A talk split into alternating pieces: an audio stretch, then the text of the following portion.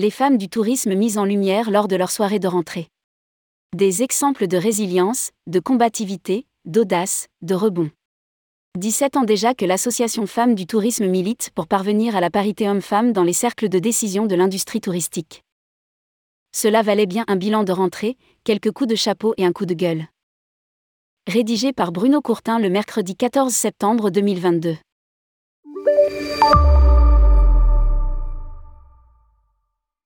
La présidente de Femmes du Tourisme, Christine Giraud, directrice des ventes chez Avis, a voulu marquer la soirée de rentrée de l'association, ce 13 septembre 2022, autour d'un thème valorisant.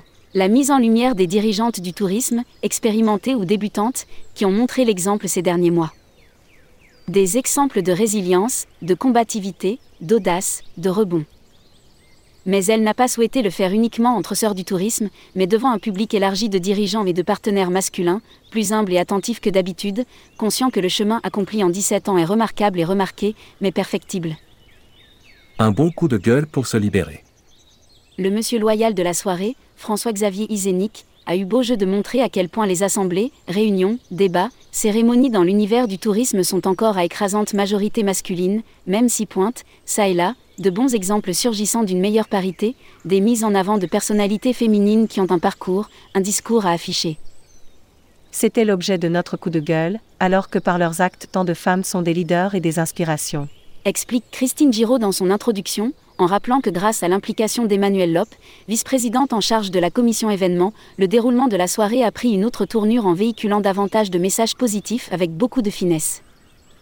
Une succession de témoignages valorisants sur la scène de l'amphithéâtre du siège de Fédération nationale des travaux publics, après la projection d'une vidéo de promotion réalisée par Travel Site, les témoignages se sont succédés pour illustrer les différents thèmes. Coup de projecteur sur celles qui ont fondé Femmes du tourisme. Véronique Brison, Michel Lager-Herbeau, Annette Masson, encouragées à l'époque par Léon Bertrand, ministre en charge du tourisme. Celles qui ont créé leur entreprise.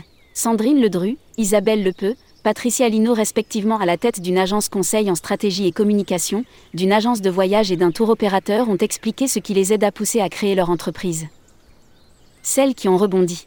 Émilie Dumont, Pascal Roch, Aurélie Soula ont témoigné comment, dans le contexte de crise du Covid, elles ont trouvé la motivation et les ressources pour réorienter leur carrière. Celles qui ont tenu la barre évoluant dans les secteurs particulièrement affectés par le Covid que sont l'événementiel et les agences de voyage, Marianne Chandernagor, Odile Dussossi et Rosemary Farougia ont partagé leur stratégie pour traverser la crise. Celles qui aident. Jocelyne Font, Aurélia Avar, Marie Richard se sont particulièrement investies pour apporter de l'aide aux femmes du tourisme. Comment et pourquoi C'est ce qu'elles nous ont expliqué. Celles qui ont pris le pouvoir. Dans ce dernier coup de projecteur Sophie Bayot, Béatrice Bazot et Barbara Roussel ont amené à comprendre l'élément déclencheur qui les aide à pousser à sauter le pas pour prendre le contrôle de leur entreprise. Un grand coup de cœur car il faut rester positif. Myriam Thor, pour la co-création du helpdesk officiel des pros du tourisme, qui rassemble 5500 membres sur Facebook. Nathalie Pile, pour son action en tant que présidente de 2GAP Gender and Governance Action Platform. Sabine Vu, pour la création des Lumidacieuses. La ministre en charge du tourisme, la première femme depuis Michel de Messine sous le gouvernement Jospin, était annoncée en conclusion de la soirée. Un empêchement de santé de dernière minute l'a conduit à faire faux bond. Coup de théâtre, claque Emmanuel Lope, rattrapé par une vidéo d'encouragement à poursuivre ce combat vers l'égalité homme-femme, non seulement face aux responsabilités mais aussi au pouvoir.